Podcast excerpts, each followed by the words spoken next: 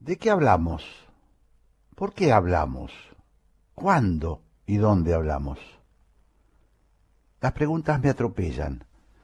Me invade una espesa melancolía. La muerte de Pablo Milanés, el cantautor más tierno de aquella generación de la nueva trova cubana, que nos acompañó en el amanecer democrático de los ochenta, me ha conmovido. Siento que su voz aterciopelada, sus besos cargados de autenticidad, eran el ícono que nos quedaba de aquel tiempo virginal, cuando jurábamos que valía la pena vivir para la libertad, cuando pensábamos que la sangre, nuestra sangre, no debía, no podía ser derramada nunca más por culpa de déspotas y aventureros. Aquel mestizo caribeño nos despertaba la ilusión de que el amor había llegado para quedarse, que estábamos enterrando por fin un siglo maldito en, en el que los fanáticos extraviados, portadores de delirios, nos habían condenado a vencer o morir, cuando no, a morir sin vencer. No sé por qué, de qué obra imaginativa del delirio algunos han asociado aquellos días de cantares democráticos con reivindicaciones a libro cerrado de guerrillas aventureras y cruzadas purificadoras. Todos los temas que recuerdo de Pablo Milanés me saben a miel, incluyo aquellos que hablan de épicas pasadas y hasta de héroes oscuros. Algunos pecan de ingenuidad, es cierto, y es posible que en su propia evolución hacia la libertad haya bebido la pócima contaminada de su época, que la violencia y el etismo vanguardista lo hayan cautivado en alguna situación. Nadie es totalmente inocente cuando el río desborda las pasiones y enloda la singularidad. Pero sólo los valientes y honestos saben abrirse paso contra la corriente embravecida para distinguirse y finalmente estar del lado de las víctimas, de los que padecen y para condenar a los tiranos. En el libro de Carlos Liscano, Cuba, de eso mejor no hablar, el autor uruguayo, quien también supo despertar de la ensoñación revolucionaria luego de padecer cárcel y tormentos, rescata un dato que resulta muy revelador sobre el artista caribeño. En entrevista concedida a Mauricio Vicent, dice Liscano, y publicada por El País de Madrid el 14 de febrero de 2015, Milanés habló de los años que pasó en las UMAP, Unidad Militar de Apoyo a la Producción, los campos de concentración del régimen castrista. Pregunta el periodista. En recientes entrevistas se ha referido a su paso por los campos estalinistas de la UMAP y como este hecho interrumpió su carrera. Hasta ahora nunca ha ahondado en lo que pasó. Responde Pablo Milanés. Nunca me han preguntado tan directamente sobre los UMAP. La prensa cubana, porque no se atreve, y la extranjera desconoce la nefasta trascendencia que tuvo aquella medida represora de corte puramente estalinista. Allí estuvimos entre 1965 y finales de 1967, más de 40.000 personas en campos de concentración aislados en la provincia de Camagüey, con trabajos forzados desde las 5 de la madrugada hasta el anochecer, sin ninguna justificación ni explicaciones, y mucho menos el perdón que estoy esperando del gobierno cubano. Yo tenía 23 años, me fugué de mi campamento, me siguieron 280 compañeros presos y fui a La Habana a denunciar la injusticia que estaban cometiendo. El resultado fue que me enviaron preso durante dos meses a la fortaleza de la cabaña y luego estuve en un campamento de castigo peor que la SUMAP, donde permanecí hasta que se disolvieron por el lo escandaloso que resultó ante la opinión internacional. La, SUMAP continúa el poeta, no fueron un hecho aislado. Y remata, según la historia, en 1970 comenzó lo que se llamó el quinquenio gris y yo digo que comenzó en 1965 y fueron varios quinquenios. Pablo Milanés le dedicó a esa alambrada y al encierro una breve canción titulada Catorce pelos y un día. Catorce pelos y un día me separan de mi amada. Catorce pelos y un día me separan de mi madre. Y ahora sé a quién voy a querer cuando los pelos y el día los logre dejar.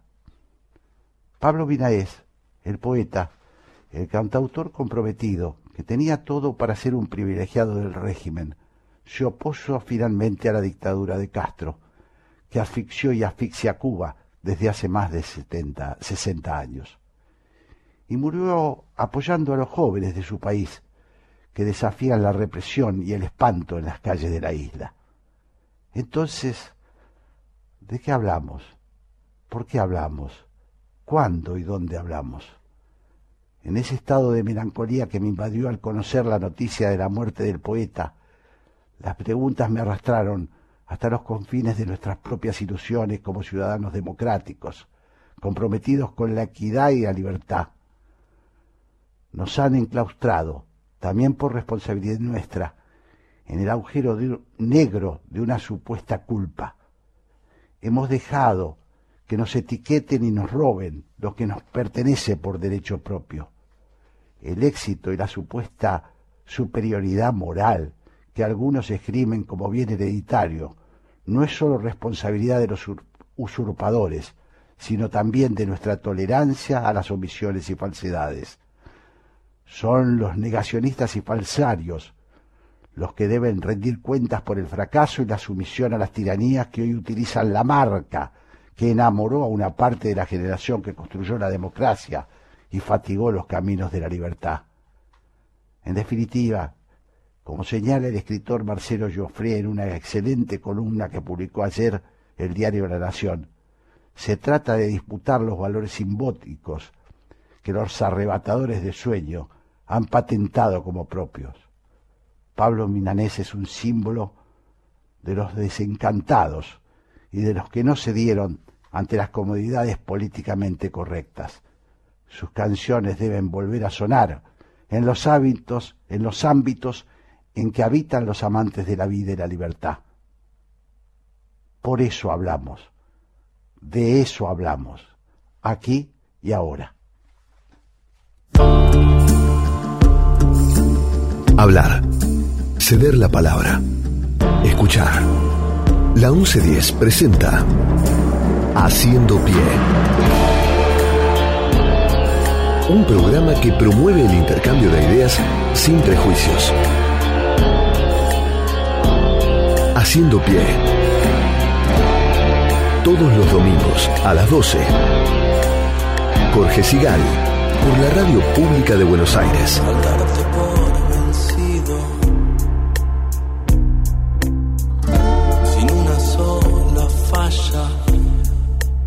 Buen mediodía en este domingo de resurrección. Ganó la selección y Argentina recuperó los signos vitales. Seguimos haciendo pie Ahora presentamos a nuestro equipo. Operadora, Gabriela Garrido. Locutora, María Cecilia Navas, Ceci. Coordinación de aire, Andrés Terrile. Producción, Gabriel Matera. Producción general, nuestra protectora, Mechi Laguna. Coordinación artística, la españolísima, Raquel Aparicio. Le doy la bienvenida entonces a Ceci para que me acompañe en estas dos horas que estaremos al aire en la 1110. Hola Ceci, ¿cómo estás? Hola Jorge, muy buen día, muy bien, muy bien, contenta por lo que has dicho también. Un respiro, un respiro. Volvimos a vivir, ¿no? Sí. Ayer. Qué lindo, qué lindo. Eh, Sabes que me gustó cuando yo el, programa lo vi ayer acá en el estudio, cuando salí, toda la gente caminando con la camiseta, festejando. Eso me encanta. nos saludábamos, ¿viste? Pues tenía la camiseta puesta también y nos saludábamos, decíamos, vamos a Argentina. Ojalá ese espíritu. en la boca, ¿no? Sí, sí, sí. El primer tiempo se sufrió, después nos relajamos un poco así es, así es. Este, bueno, ¿qué tenemos hoy, Ceci? Te cuento. En este momento eh, tenemos 28 grados, 5 décimas de temperatura, calor en la ciudad de Buenos Aires, la humedad 59%, está muy lindo, está ideal para, no sé, para juntarse en familia y escuchar, por supuesto, haciendo pie, que no se lo pueden perder, que tenemos un programa increíble y vamos a recordarles a los oyentes, como todos los domingos, cómo pueden hacer para comunicarse con el programa a través de Twitter en arroba la 1110 o también a través del Twitter de Jorge arroba Jorge Sigal.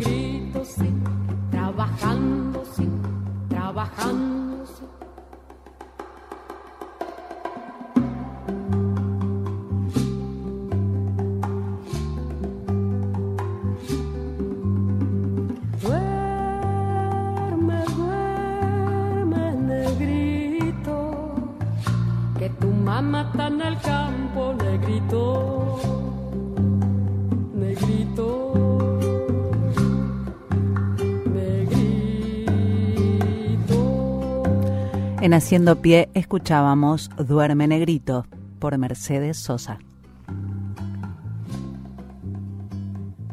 Haciendo Pie, una búsqueda, algunas propuestas y muchas dudas para pensar.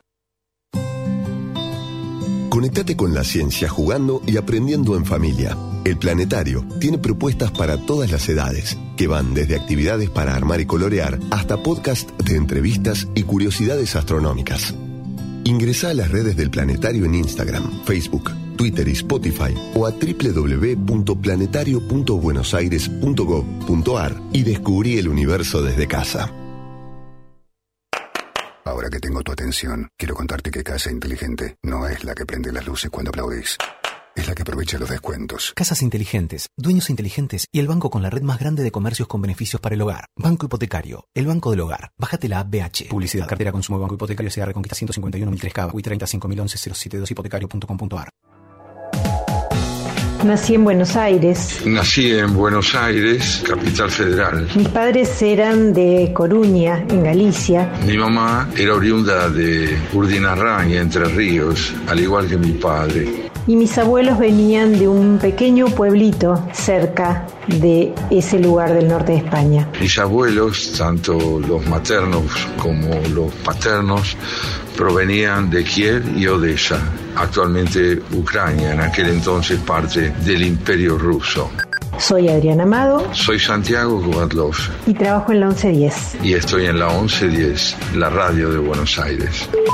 Buenos Aires está hecha de ciudades, está hecha de regiones, está hecha de países. La 1110, la radio pública de la ciudad de Buenos Aires. Dialogar, empatizar, ceder, sostener, insistir, aprender, convivir. Haciendo pie. Buscando acuerdos en el disenso. Jorge Sigal.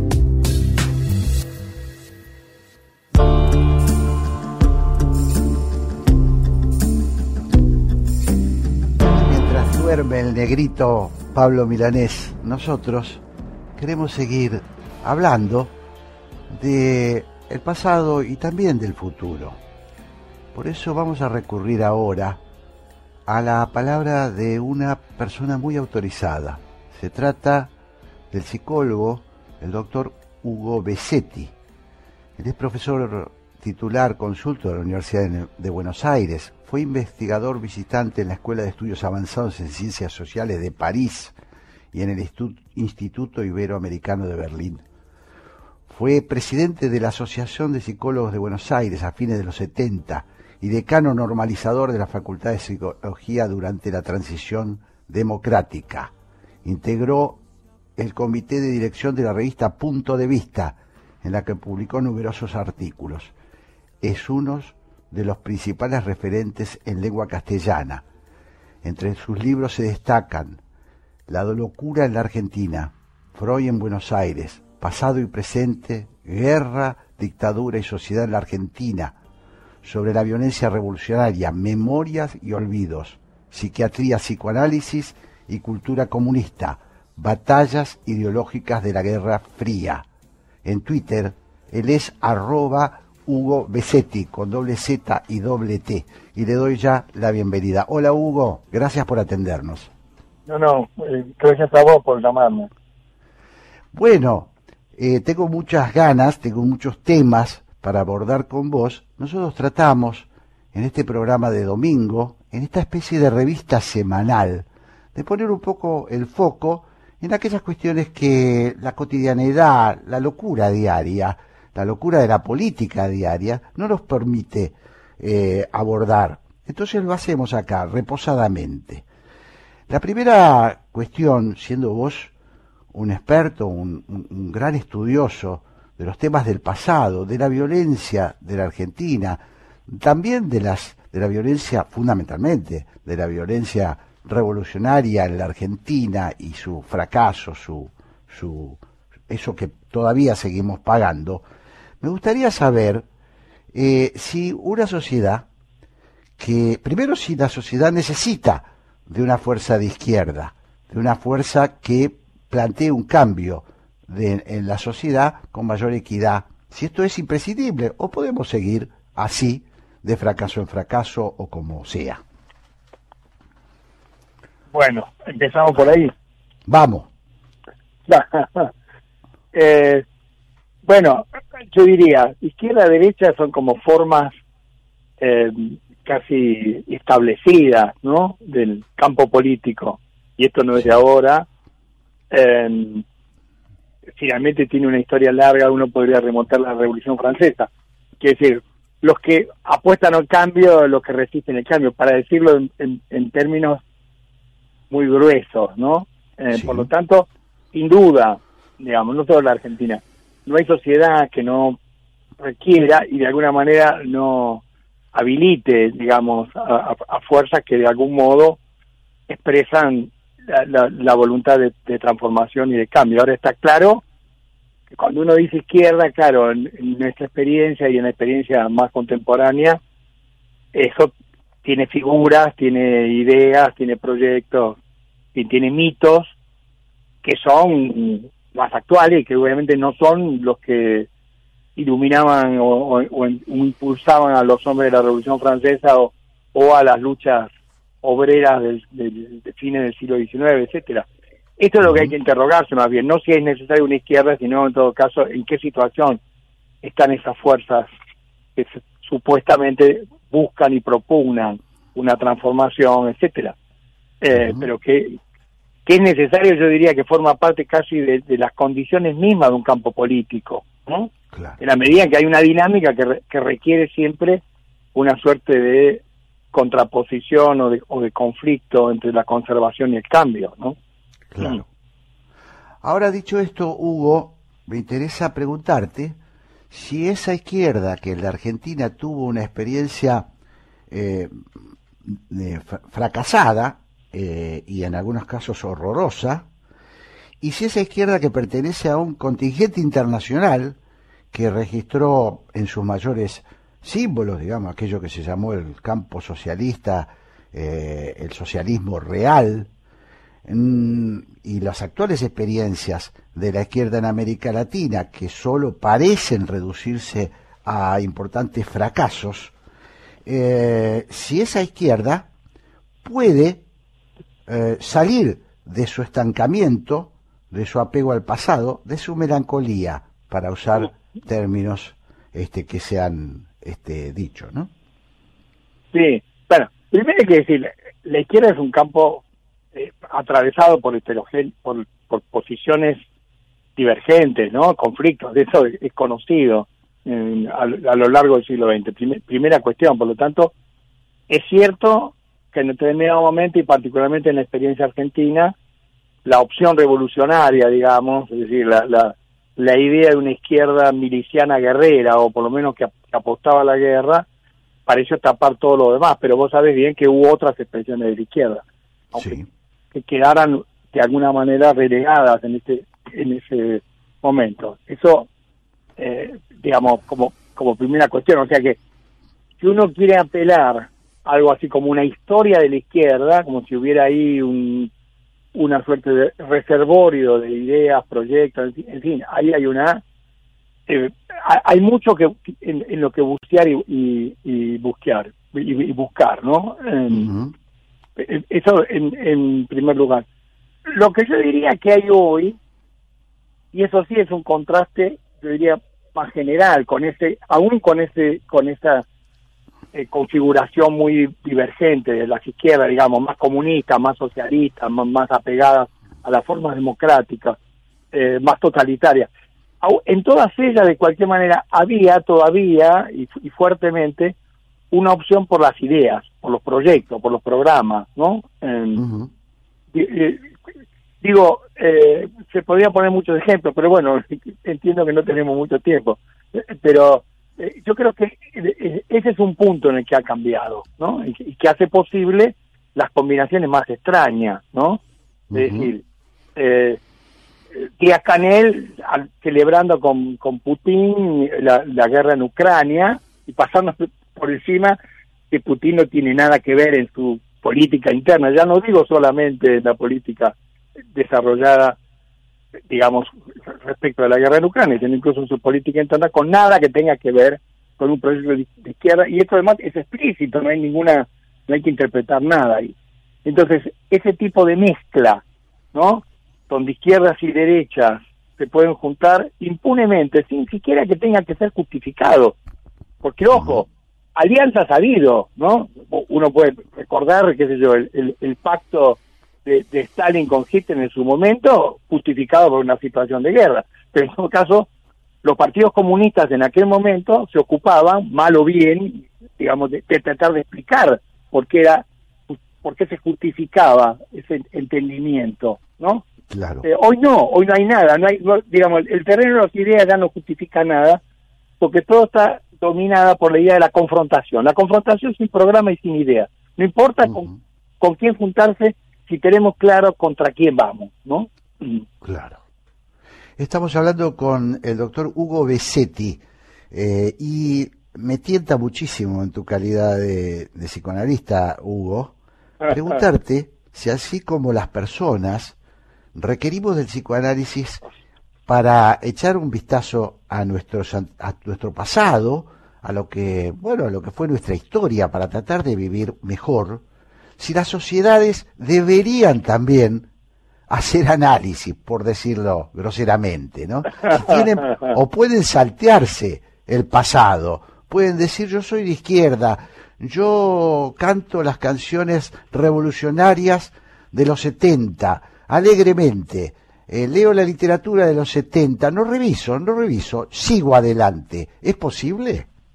Bueno, primero una aclaración, Jorge, vos me presentás sí. como psicólogo sí. y, y, yo debería ser como un, un ser bifronte, ¿no? Sí, estoy, no sé. Claro, mi formación psicoanalítica, pero no practico el psicoanálisis hace 40 años, digamos, claro. y mi formación más como historiador. Yo lo que hoy hago considero que estoy más en el campo de la historia.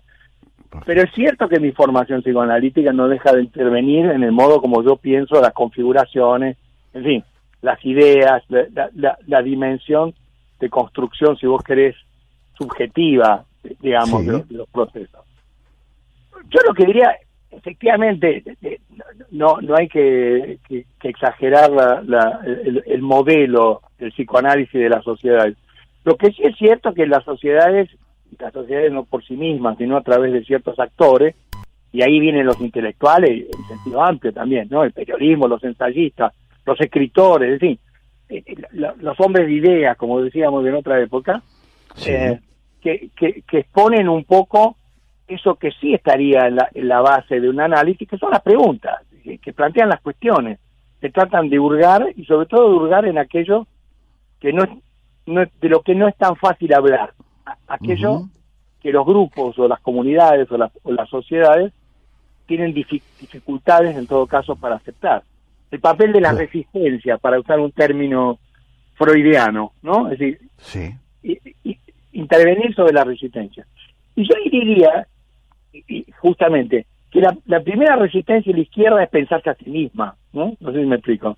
Yo- a- Totalmente. A, mí me preocupa un poco esa, esa idea de una izquierda, eh, incluso de una izquierda con la que uno se identifica más, que piensa el presente bajo la figura de la decadencia, ¿no? Como si desde una posición en la que la historia no lo ha tocado, digamos, ve cómo ciertos ideales, en fin, ciertas figuras, ciertos proyectos han este, caído en, en- se han degradado, por así decirlo. Sin, interrogarse, en todo caso, en su propia participación en eso, ¿no? Y una cuestión que hay que, que ver en relación con lo que vos decís, pues bueno, claro, esto da para hablar mucho y tendido, pero que, que es algo que conversamos hace poco con un Sí. antropólogo, y yo le decía, mira, cada vez más se dice que la, la izquierda, la derecha, son identidades. Viste que hay toda una idea hoy, que incluso en la cultura lo que pesan son las identidades, los grupos, en fin, este, los movimientos y las, las políticas de la identidad. Claro. Eh, Y yo le decía, mira, si la cuestión de la izquierda pasa por las identidades, antes escuchábamos a los economistas cuando parecía que la izquierda era un proyecto de transformación del capitalismo, en fin, o de derrocamiento del capitalismo. Después escuchábamos a los sociólogos y a los politólogos, y ahora hay que escuchar a los antropólogos, hay que pensar las identidades.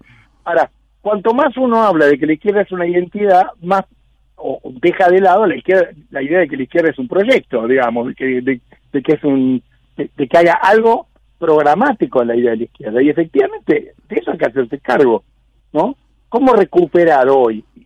No digo un programa, como decíamos antes, ¿te acordás? El programa máximo y mínimo Sí, sí. pero sí las ideas que, que orientan una acción de, de izquierda. Y, y ese es un problema serio, porque lo primero que tenemos que reconocer es que estamos viviendo un tiempo de cambio que no terminamos de entender. Yo no lo termino de entender. Lo que, lo que sí tengo claro es que las categorías con las cuales yo me formé, las categorías que a lo largo del, del siglo XX han definido, digamos, lo- los, los proyectos eh, orientadores para la izquierda y uno puede decir también para la derecha, dado que, son términos que se deben pensar de, modo relacional. eh, no, digo, no digo que han desaparecido, en todo caso, han, estalla, han estallado, se han fragmentado. No. Eh, entonces yo podría, ese ejemplo me podría poner mucho, ¿no? Sí. De Putin y, y, y- y Cuba. Pero podría Sí. poner otro, como diciendo, es evidente que uno puede decir, bueno, ahí hay un resto, hay un resto de la idea del antiimperialismo, en fin, uno puede encontrar ahí una suerte de residuo arcaico de algo que tiene que ver con la Guerra Fría. Está claro que hoy eso es un resto, hoy el mundo no se puede pensar bajo esas categorías. Y yo no sé Claro. si en la izquierda, en todas las izquierdas, no hay dificultades enormes para abandonar esas categorías, para interrogarlas y para tomar riesgo para, para pensar de pensar de nuevo. Yo creo que hay que pensar todo de nuevo, ¿no? Sin abandonar la historia, obviamente. Sería, digamos, sería como escupir para arriba, que yo dijera, no, no, olvidémonos del pasado. Pero digo, en todo caso, no af- aferrarnos a esas categorías pasadas, que hay que volver a pensar. Claro. Estoy hablando con, eh, ahora lo voy a decir eh, correctamente, con el historiador de las ideas, Hugo Besetti, y estamos tratando de resolver, de, bueno, nada, de aportar en lo que podamos a este debate que parece sustancial hoy en, en el mundo y también en la Argentina. Y te llevo, Hugo, al 24 de marzo del 2004, cuando Néstor Kirchner va a la ESMA. Dejo la mañana de simbólica del cuadro. Cuando va a la ESMA, cuando va a la ESMA y dice, vengo a pedir perdón en nombre del Estado argentino por lo que no se hizo en democracia, y seduce, encanta a un, eh, a un, a una parte de la sociedad que sufrió mucho, que fue víctima, que padeció la desaparición de sus hijos, la desaparición de sus padres, eh, que vivió un horror tremendo, y él les dice, les da una fórmula simplificadora. Eh, y esa fórmula simplificadora, bueno, de alguna manera nos acompaña hasta hoy en esto que vos decís, la sentimentalización de las ideas, ¿no? Es decir, se es de izquierda este, porque se está en contra de la represión. Fue una fórmula magnífica de uso político, no sé cómo lo ves vos. Bueno, eh, a ver, yo creo que la dictadura y la salida de la dictadura fue una gran coyuntura que puso a prueba la tradición de la izquierda. ¿no? Claro. Y yo te, mira, te, te cuento una, una anécdota muy breve. Vos sabés que yo vengo de una militancia en la izquierda, en la izquierda maoísta, en la izquierda revolucionaria. Sí, Y algunos de mis, de mis- de mis camaradas, digamos, sufrieron secuestro y, y- y algunos desaparecidos en el final de la ola de las represiones que fue después del Mundial del 78, o sea, en el año 78. Pero uno Sí. de ellos apareció, sí, apareció, bueno, y yo tengo una conversación con él en el 83. Yo en ese momento ya estaba comprometido en la causa de los derechos humanos. Digamos, me había afiliado a la democracia cristiana para apoyar la candidatura de Augusto Conte, me había acercado, aunque sea de afuera, digamos, sin participar en la candidatura eh, de, de Alfonsín, etcétera.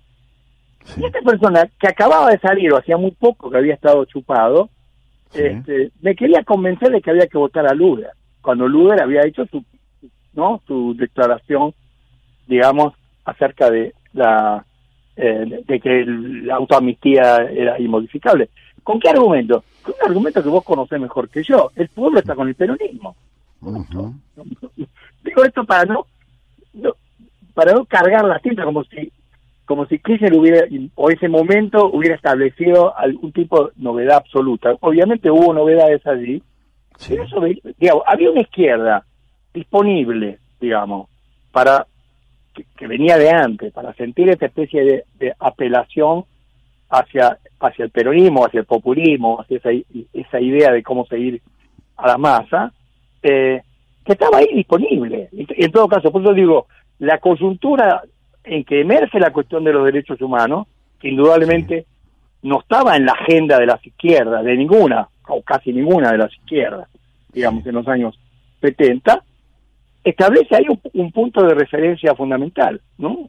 Entre Claro. quienes dicen, no, bueno, acá hay que revisar una cuestión en, en torno a las estrategias de poder, a las ideas de alianza, a las ideas de, de dónde poner, digamos, el, el, el- el- eje o la- lo- los fundamentos de una perspectiva de reformas profundas de la, en la sociedad y esto debe incluir las libertades, debe incluir las garantías, debe incluir la, la, la, la, la la construcción de, de espacios de participación, de ciudadanía, etcétera, quienes siguen apegados a esa, a esa, a esa vieja idea de encontrar en el movimiento, en el, liderazgo, en fin, eh, digamos, una forma de poder que, tam- que tampoco era nueva.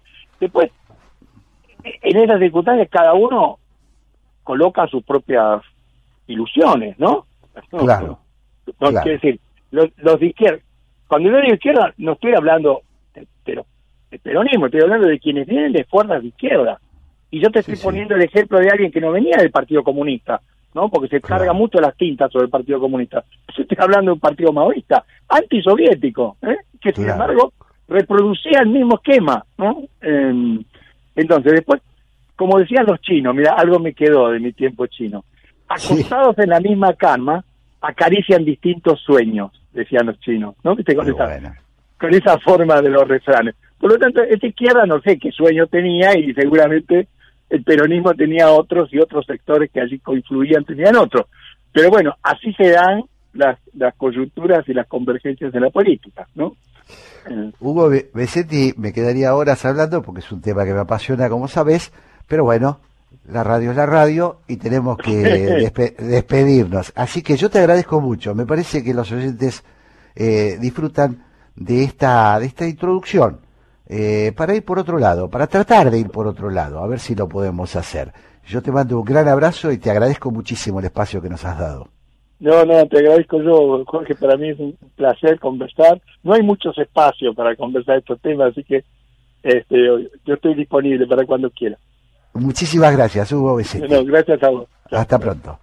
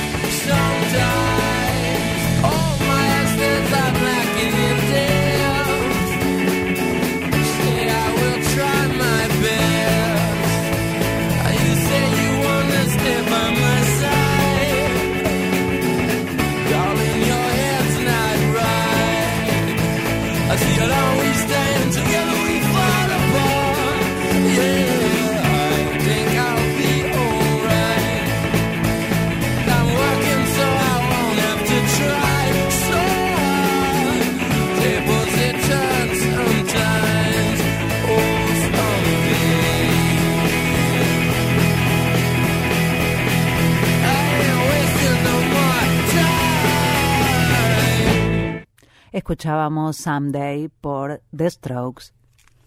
Haciendo pie. Palabras que sostienen. Ideas para sujetarse.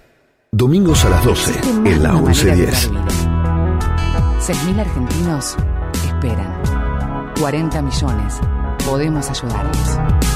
Todos podemos dar vida. Comunicate al 0800-555-4628 www.incucay.gov.ar Es un mensaje del Ministerio de Salud, Presidencia de la Nación. Descarga la nueva versión de la aplicación Vea Medios y escucha la 1110 con la mejor calidad desde tu celular, iPad o tablet. Para no perderte un segundo de todo lo que la radio de la ciudad tiene para ofrecerte, Vea Medios, la aplicación que te acerca a los medios públicos de Buenos Aires, estés donde estés.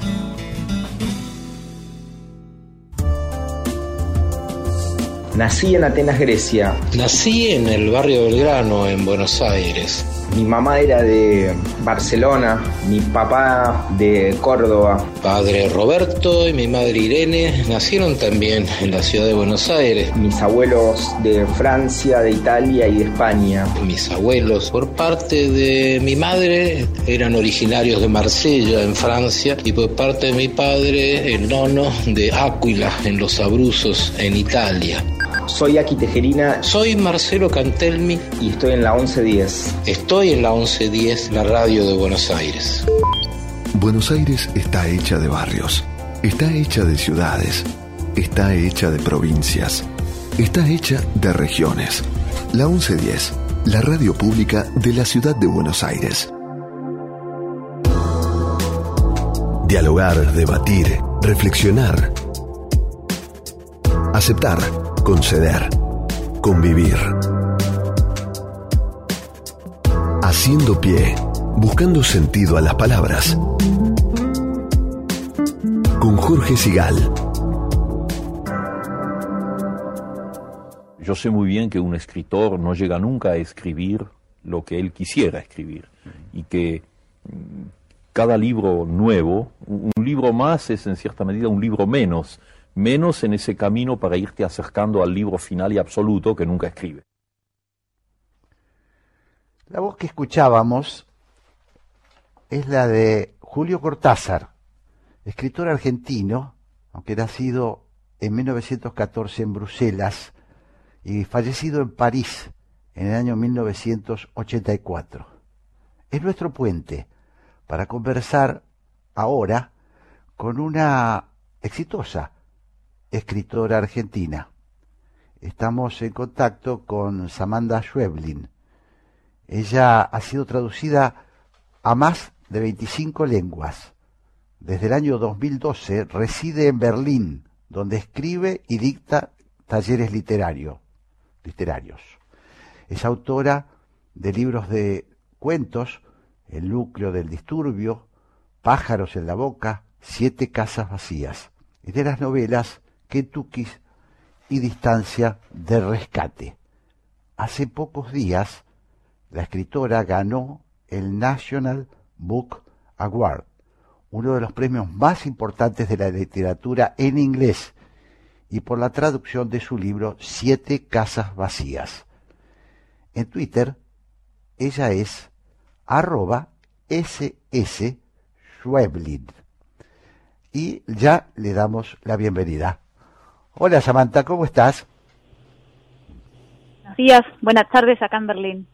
Buenas tardes, buenos días acá, en Buenos Aires con un calor tremendo. Acá hace mucho frío. Bueno, viste cómo, cómo es la vida. este, eh, Samantha, bueno, primero te, te quiero preguntar cómo te sentís, habiendo pasado apenas dos semanas de la ceremonia realizada en Nueva York. ¿Qué significó para vos? ¿Qué significa en tu carrera? Bueno, te- estoy muy contenta, la verdad, todavía emocionada, tratando de, de organizarme después de este sacudón. Y, y la verdad que, bueno, cuando uno está en un premio así, siempre hace el ejercicio de, bueno, ganaré, no ganaré, qué hago si gano, qué hago si no gano, pero la realidad es que, como yo estaba compitiendo con un libro de cuentos contra otros cuatro autores internacionales que tenían novelas, no esperaba ganarme el premio porque no es un premio que en general vaya a libros de cuentos, que es un género más relegado. Así que realmente me agarró muy fue una gran sorpresa, tengo que decir. Claro, claro. Este, y, y te hago, te hago, aprovecho esta, este, este importantísimo premio que ganaste para preguntarte eh, cómo fue tu, tu trabajo con la traducción. Eh, ¿Descubriste otras facetas de tus obras durante ese proceso de traducción para, para competir en semejante certamen? Bueno, la, la verdad que la traducción para los autores es algo muy incómodo, porque la realidad es que nos pasamos tanto tiempo pensando en las palabras que vamos a usar, a veces un lector no se da cuenta, pero puede pasar que entre una palabra y la siguiente, que el lector lee en solo segundos, por ahí nosotros nos detuvimos toda una semana pensando en esa palabra. Entonces realmente la idea de alguien eh, eligiendo sus propias palabras para traducirte, con todo lo que implica una traducción, que es una traducción que es de- tiene que ver con, uno traduce una lengua, pero también traduce una cultura, una manera de nombrar las cosas y de ver las cosas. O sea, es, es incómodo. Pero, pero a la vez, como lectora, yo reconozco que por lo menos dos tercios de la literatura que leo la leo en traducción. O sea que también es una otro tipo de lengua al que a la vez estamos muy acostumbrados. Si uno lee, no sé, eh, a Ishiguro, a Murakami, a algún francés por ahí, nunca piensa que mal traducido está. Bueno, a veces uno lo piensa. Sí, a veces quiero decir sí. es que en una buena traducción, O en todo caso se agradecen las buenas traducciones, ¿no? Claro. no, pero digo, si la traducción es buena, vos realmente tenés la sensación de que estás escuchando la voz de ese autor. Claro, O sea que la- la- el hecho de la traducción funciona. claro. Eh, pero bueno, es, es raro. Eh, pero bueno, la verdad que yo me siento muy privilegiada porque tengo una gran traductora de mi lado, trabajamos mucho, ella me hace muchas preguntas, me manda listas con preguntas. Eh, entonces tengo la sensación, eh, bueno, confirmada por, por feedback de lectores y por este premio, que es un premio que también premia la traducción, que mm, Megan McDowell, que es mi traductora, realmente pone mucha atención en lo que hace y se lo toma muy en serio. Claro.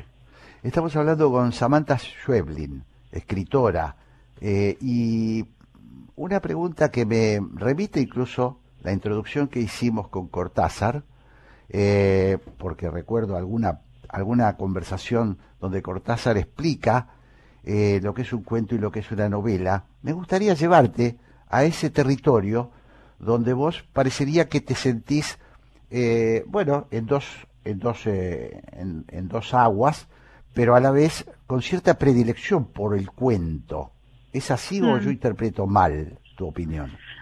No, sí, es- mm, me quedé pensando en esto que decías de las dos aguas y para mí, Sí. a mí lo que me pasa es que siento que es un solo mar, ¿no? No hay distintos Ajá. tipos de agua, o sea, para mí la extensión de una historia es consecuencia de lo que se quiere contar. Yo tengo una idea, me siento a escribir, a veces necesito 10 páginas, a veces 200, pero nunca pienso voy a escribir una novela o voy a escribir un cuento, ¿no? Es Ajá. eh, quizá eso también hace que mis, mis novelas tengan algo de cuento y los cuentos algo de novela. Yo me- no Ajá. siento que tome decisiones muy diferentes cuando Ajá. escribo. Como las cosas que son importantes para mí, eh, las pienso de igual manera en ambos géneros, ¿no? Claro. Pero bueno, sí tengo una predilección por el cuento y además como argentina yo vengo de una tradición donde todos los grandes eh, escritores argentinos han sido también cuentistas y algunos Claro. no han sido novelistas. Claro, claro, claro. o sea que claro. también es un género que nosotros no nos damos cuenta porque desde Argentina lo hemos naturalizado, pero no se lee tanto cuento afuera. Claro. Es algo muy nuestro. Muy nuestro, ¿no? Y bueno, recordar a Borges solamente, se me pasa por la cabeza Borges, este, y eh, eh, en ese sentido, vos decís, bueno, yo no siento que sean dos aguas, y tenés razón. Eh, la, la pregunta es, en todo caso, cuando imaginas una historia, cuando imaginas una historia, supongo que hay un tema de extensión, de desarrollo, no es lo mismo eh, ponerse, abordar una, un, un proyecto de novela que abordar un cuento, o, o tampoco es así. Sí, re- digamos, eh, te doy la razón en eso. O sea, respecto al, al argumento, es un salto mucho más grande, por Claro. supuesto. Pero, mm, pero cuando pensás en cómo te relacionás con el lector, eh, qué tipo de movimientos haces cuando escribís, tu tono, eh, no sé, esas decisiones más eh, estéticas por ahí, para mí no, no hay tanta diferencia. Claro. Eh, y no sé, es algo muy personal igual, ¿no? Sí, igual, sí. por ejemplo, Distancia de Rescate es una novela muy, muy, muy breve. O sea, Claro, lee casi claro. una sentada. O sea, que es- eh, incluso en, en su extensión está muy cercana al cuento. Claro, o sea, podría ser un cuento largo, de alguna manera, Sí, sí, sí. sí. por decirlo brutalmente, ¿no? Este, yo, eh, una de las cosas que, que noto, y leyéndote, es, eh, hay un, un, un- hay- a ver, quiero decir con cuidado y con mucho respeto, pero hay como un, un, acercarse, aproximarse a algunas, algunos temas oscuros eh, que uno podría eh, vincular a cierto horror o terror.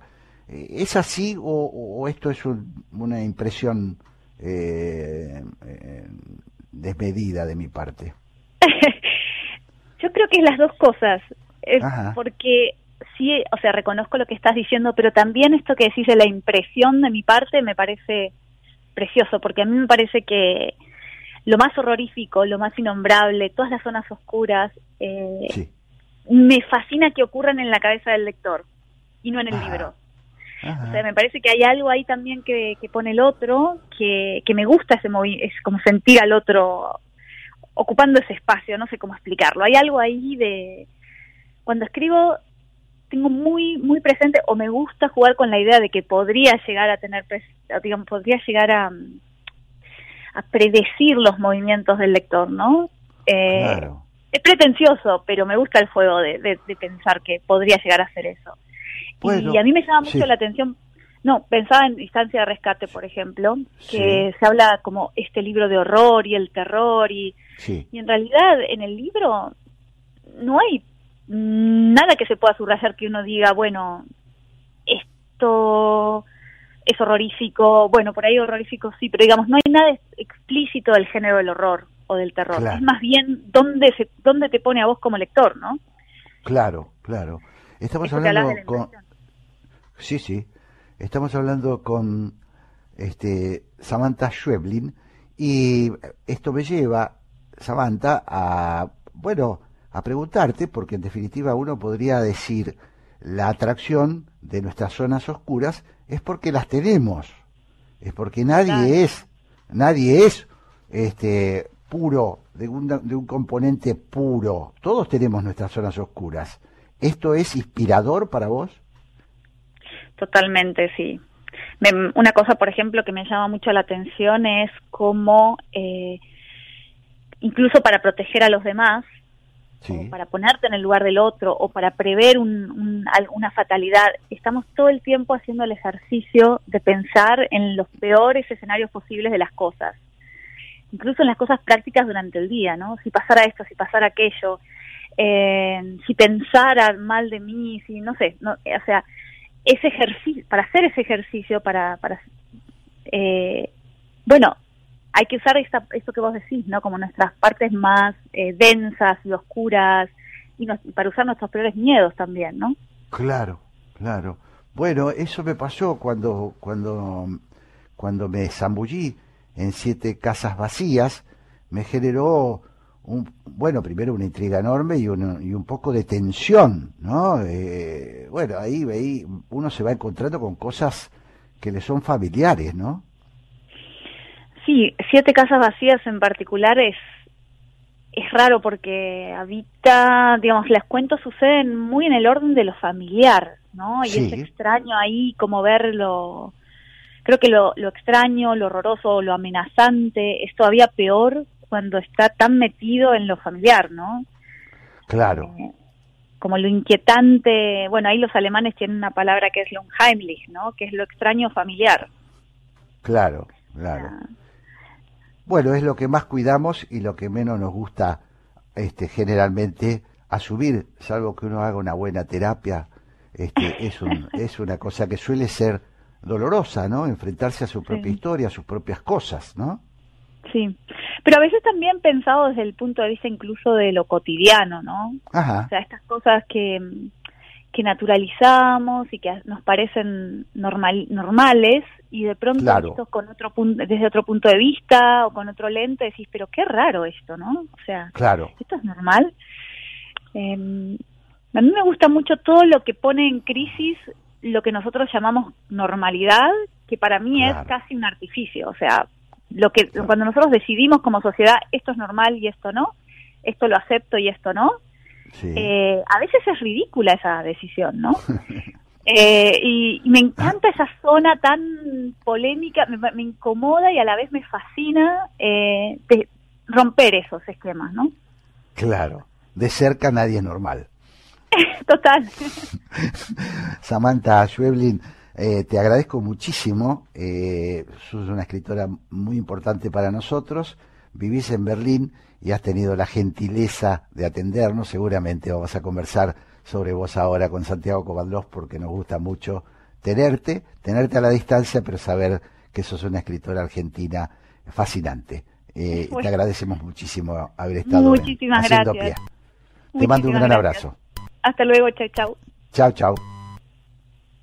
Haciendo pie, domingos a las 12, en la 1110. Explorar es nuestro punto de partida.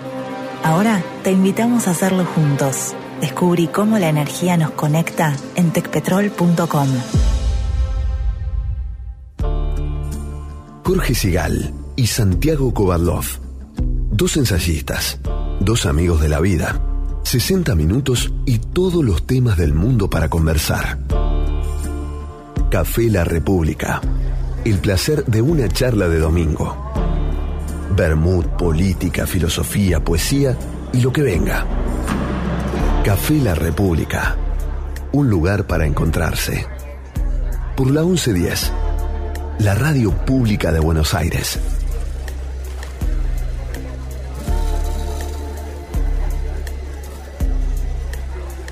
¿Cómo me gusta este momento? Porque yo vengo, vengo de escuchar intensamente a nuestros entrevistados, de tratar de, bueno, de generar un clima que a mí me resulte agradable y sobre todo eh, que me aporte, que me aporte a mi propia, a mi propio crecimiento, a mi propio desarrollo. Y entonces ahora me encuentro con una especie de eh, epílogo de este programa, que es el encuentro eh, con el filósofo, el poeta, mi amigo Santiago Kovadlov. Un momento de gloria. Hola Santiago, ¿cómo estás? ¿Qué tal, Jorge? Buen día, ¿cómo estás? Muy bien, muy bien. Me alegro. Y tenés razón, ¿eh? Tenés razón. Solo que pido inclusión, es decir, ese diálogo que vos mantenés con nuestros entrevistados es algo que genera una atmósfera donde es muy difícil sentirse excluido. Mientras lo escucho, tengo yo la sensación de que en tus preguntas, en tu inquietud, en tu tentativa de explorar el pensamiento y la sensibilidad de las personas que entrevistas, sos capaz de expresarnos a los dos. Y por eso es que me encanta repasar con vos lo ocurrido, porque cada, cada programa nuestro, cada domingo nuestro, vuelve a poner de manifiesto algo que para mí es esencial y, y estoy seguro de para vos también. La insistencia en pensar, entendiendo el pensamiento no como el despliegue de certezas, sino la exploración de lo complejo, la tentativa de devolverle a la realidad un carácter problemático que muchas veces el esquematismo, la ideología o el prejuicio le quitan. Por eso, oyéndote hoy en tu editorial, esas tremendas preguntas que hacía son también expresión de algo que nos, nos expresa a todos. ¿De qué hablamos? ¿Por qué hablamos? ¿Cuándo hablamos? Recordabas a Pablo Milanés. ¿eh? Todos nos fuimos un poco con él, porque él también fue la voz que tuvimos nosotros durante tantos años a través de sus canciones. Y mencionabas un hecho tremendo. Pablo Milanés despertamos de la ensoñación revolucionaria. Cuando él toma la palabra en ese encuentro espléndido que mantiene con Carlos Tiscano y le cuenta los años que entre el 65 y el 67 pasó como prisionero de trabajos forzados en Cuba por oponerse a la dictadura, porque no toleraba las falsedades de aquello que se decía y de aquello que se pregonaba, ¿no? Vos señalabas, por eso me importa siempre subrayar el diálogo con ellos más que la intervención aislada de cada uno. Dijiste vos, nosotros somos víctimas y también promotores de lo que nos asfixia. Ese pensamiento autoritario, intolerante, también encontró en la pasividad y en la idealización, en lo que caracterizabas como ensoñación revolucionaria, una complicidad que desembocó en lo que después Samantha Schweblin fue capaz de llamar los cimientos. Y cuando Hugo Bessetti, entrevistado también por vos eh, hoy, se refiere a la violencia revolucionaria, a una izquierda a la que él interroga cuando esa izquierda no se interroga y le pregunta si siempre fue progresista, si lo sigue siendo, si si en la Argentina el fracaso de la izquierda ha permitido que ella misma se renueve, recupere vitalidad, conciencia crítica, esa izquierda que él caracterizó como proveedora de ideas, como teniendo la capacidad de generar ideas un rasgo distintivo y hoy mostrándose anémica en ese sentido, absolutamente anémica, te lleva a vos a preguntar dónde están las preguntas. ¿Dónde están las preguntas? Preocupa a una izquierda que no se autointerroga porque finalmente, sea izquierda o no sea izquierda, sin autointerrogación, sin la capacidad de explorar el propio estancamiento, ¿a dónde se desemboca? Bueno, en una existencia espectral. Y por último, decirte con respecto a Samantha Schweblin, tan tan expresiva en su caracterización de la traducción, fíjate vos, ella dice, cuando una traducción está bien realizada, la voz del autor se deja oír en ella, pero una traducción es una interpretación. Es una interpretación, como Nietzsche nos enseñó siempre. ¿eh? No existen hechos, existen interpretaciones. Y la traducción es una interpretación que cumple la doble función de realizar una labor personal que es verdaderamente lograda en el momento en que la voz de quien ha escrito en su lengua se deja oír. Trabajo de traducción, de interpretación, que la lleva a ella a hablar de las zonas oscuras, de la necesidad de explorarla, de advertir cómo irrumpe en la cotidianidad lo siniestro, es decir, cómo podemos desembarazarnos de una naturalidad o de una actitud convencional para poder buscar en lo habitual un pensamiento crítico. Todo eso lo recorriste hoy con Hugo Besetti y con Samantha Schweblin. Bueno, déjame, déjame que le diga a los, a los eh, oyentes este, que en realidad lo que vos decís es absolutamente cierto, eh, me refiero a, la, a, esa, a, a que yo de alguna manera hablo en nombre de los dos, porque nosotros preparamos, nos gusta mucho preparar este programa. Y efectivamente, la primera parte, yo soy delegado de, de, de- este, de este equipo que hemos formado con Santiago Kovadlov, que mm, se basa fundamentalmente en esto que, que vos definías como el intento de pensar, el intento de profundizar, el intento de no quedarnos en la superficie, ¿no? Y bueno, eh, casi por obra, yo no sé, a veces es obra de la casualidad, seguramente ahí los conductores, pero coincido con vos. En realidad, Samantha, cuando habla del cuento, cuando habla de la literatura y de las zonas oscuras, eh, se mete en algo que también desarrolló Besetti, porque la omisión, la, la negación de lo que le pasó a la izquierda, de lo que nos pasó con la izquierda, de la tragedia argentina, ese intento de pasar por alto los detalles horrorosos de nuestra propia existencia, efectivamente eh, están en ambas, conversa- en, las- en ambas conversaciones, ¿no? Tal cual, tal cual. Fíjate que no casualmente, a modo de epígrafe del encuentro con ella, vos ponés un párrafo de nuestro queridísimo Julio Cortázar, autor de Casa Tomada, que dialoga con las casas vacías de Samantha. En Casa Tomada vuelve a aparecer lo siniestro. Lo siniestro que es, es ese rasgo inesperadamente ajeno que irrumpe en lo familiar para poner de manifiesto la imposibilidad de cerrar una imagen en un aspecto previsible, apacible, aproblemático. La izquierda argentina promovió lo siniestro al desentenderse de su propio apego al encubrimiento de su verdad, que implica el reconocimiento crítico no solo de sus errores, de sus horrores, de sus horrores, horrores que son absolutamente explicitados por Hugo Besetti en su trabajo, especialmente en el libro que vos mencionabas, que es un libro memorable, ¿no es cierto?, sobre la violencia revolucionaria, y que nos permite a nosotros acercarnos no a la descalificación de la necesidad de una izquierda, vos lo preguntabas muy bien en tu diálogo con él, necesitamos en un régimen democrático y republicano una centro derecha y una centro izquierda, pero con dos rasgos distintivos en los que siempre insistimos.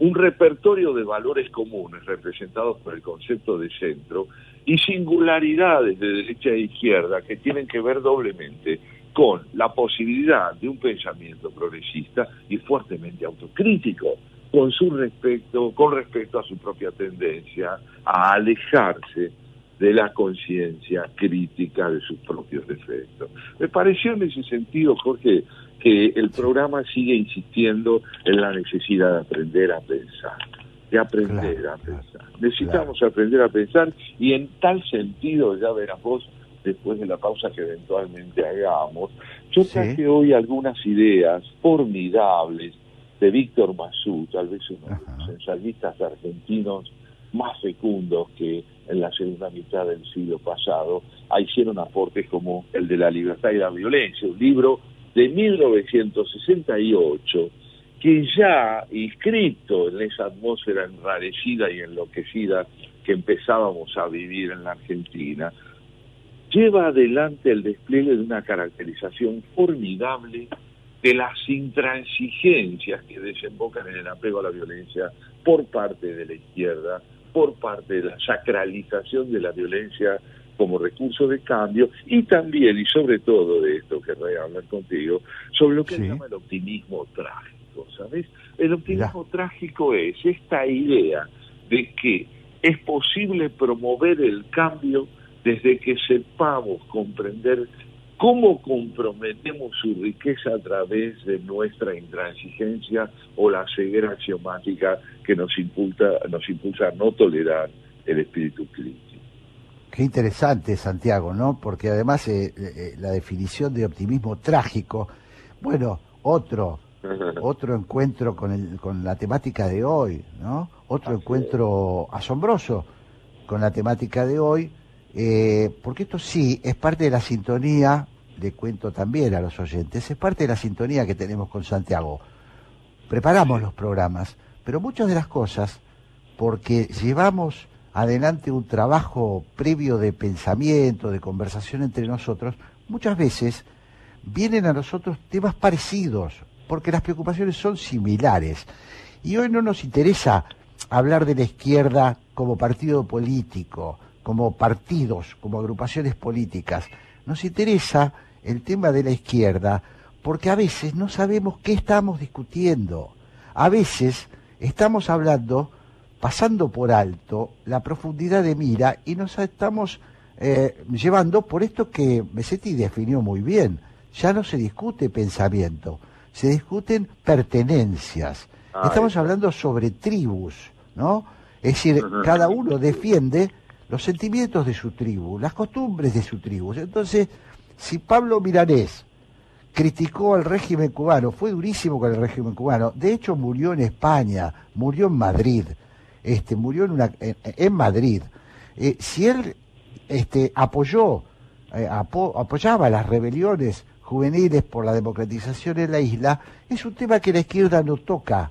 Y por el otro lado, las supuestas derechas o, o quienes han sido acorralados en esa etiqueta por los sectores bien pensantes, también se cuidan porque, bueno, Miranés, a mí, eh, te cuento Santiago, yo puse algo en, en Twitter, en las redes sociales sobre Pablo Milanés y alguien me contestó, pero se, se, se acordó en 1992 de los atropellos de la revolución.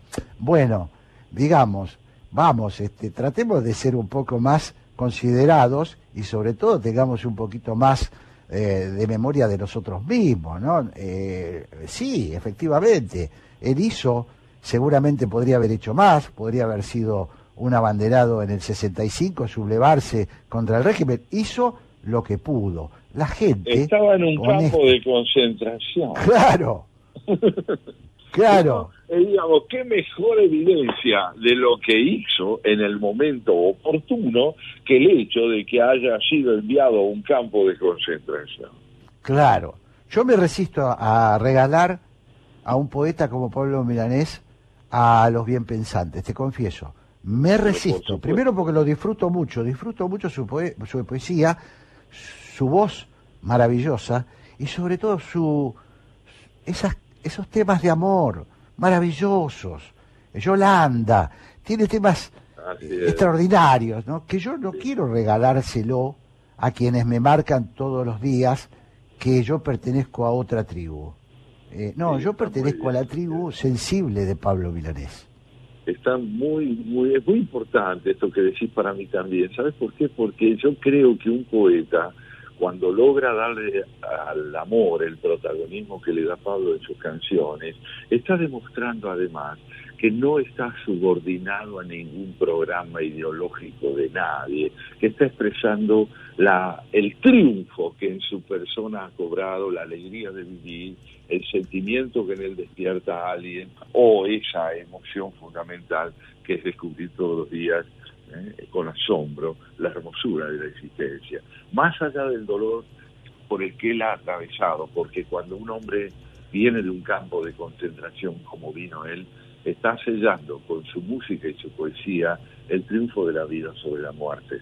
No hay duda alguna de eso y por eso es tan importante también subrayar otra cosa que brotaba del diálogo tuyo con Cuando hay participación en la decadencia que se combate es porque el propio pensamiento autocrítico no está operando bien. Es decir, uno interviene y promueve la decadencia que dice combatir con la rigidez con que se sitúa frente a eso que se llama el adversario. La confrontación, decía Besetti, es un programa sin idea. Ir a luchar contra el otro sin poder reflexionar en todo aquello que uno mismo hace para promover lo que combate. Excelente. Vamos, si te parece, a, a la poesía, al arte. Vayamos, vayamos y luego a, a un pensador como Víctor Massú. Vale.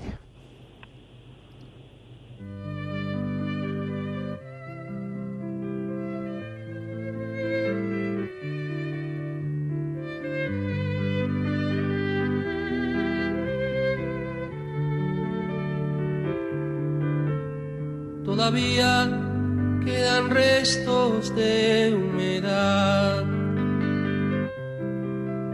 Sus olores llenan ya mi soledad.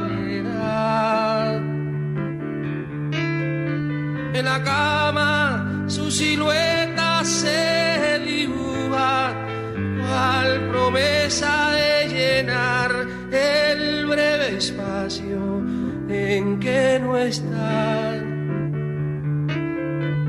Todavía yo no sé si volverá. Nadie sabe al día siguiente lo que hará.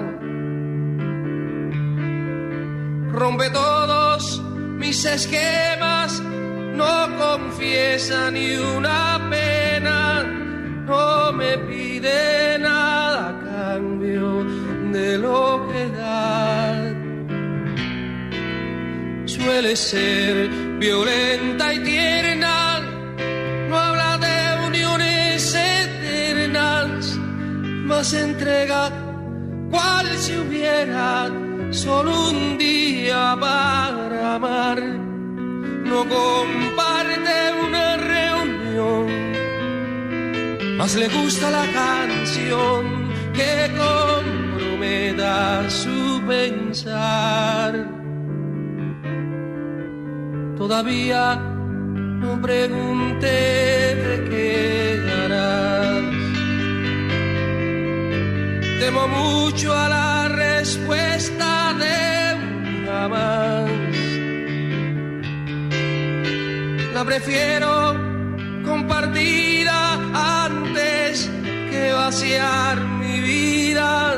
No es perfecta, más se acerca lo que yo simplemente soñé.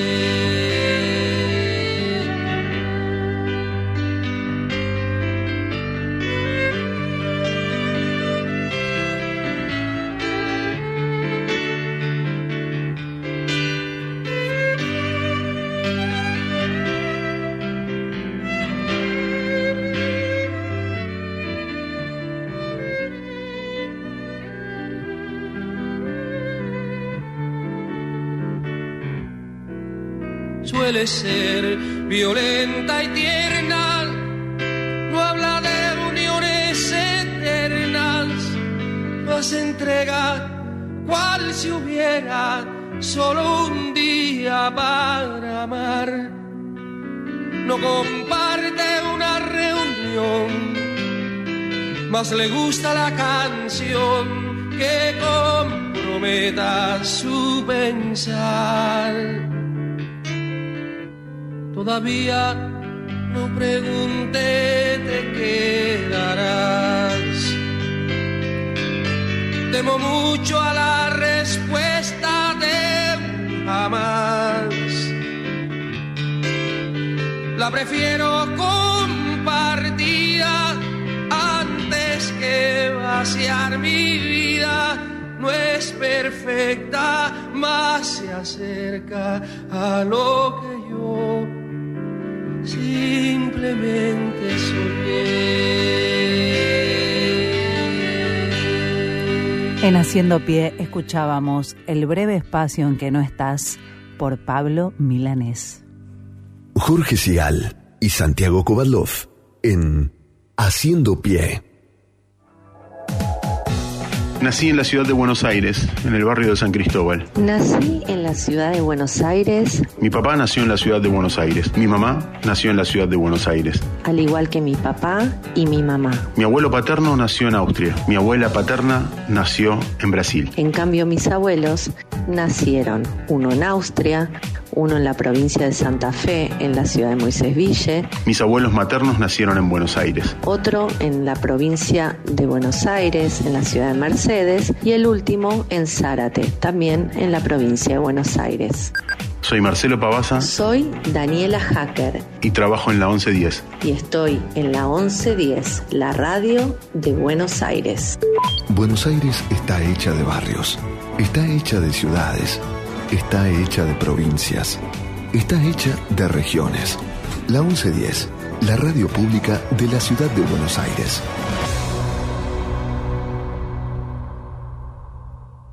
En Telecom queremos que todas las personas puedan hacer un uso positivo de la tecnología y descubrir las oportunidades del mundo digital. Conoce más sobre nuestros cursos y talleres gratuitos en digitalers.com.ar. Telecom, nos unen las ganas de avanzar.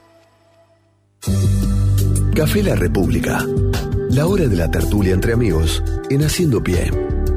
Con Jorge Sigal y Santiago Kovalov.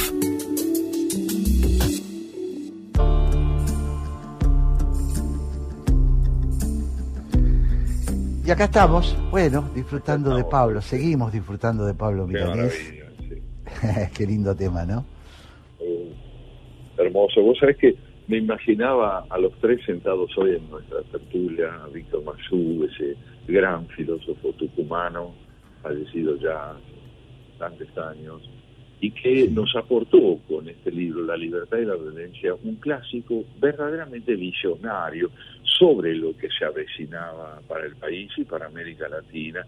Y me imaginaba, Jorge, preguntándole nosotros, ¿qué opinás de lo que estamos charlando, Víctor? Y lo veía él diciéndonos, mira, yo creo que están ustedes hablando del hombre apocalíptico. Y si me atengo a las palabras tal como las expresa en su libro, nos diría esto. El hombre apocalíptico es aquel que se viste con las pompas efectistas de la violencia redentora, de la ideología en su doble carácter de saber instrumental y de metafísica para las multitudes. Es el que se viste con las promesas paradisíacas de la utopía, las diversas idolatrías del gran cuerpo moral y colectivo y la fe en catástrofes creadoras que lo destruyen todo para salvarlo todo. Contra tamaña intoxicación por exceso de ilusiones, ¿acaso valga una filosofía del individuo y la voluntad de diferenciación, una sabiduría de la ambigüedad que disipen espejismos y nos cierren los ojos ante el rostro terrible de la verdad?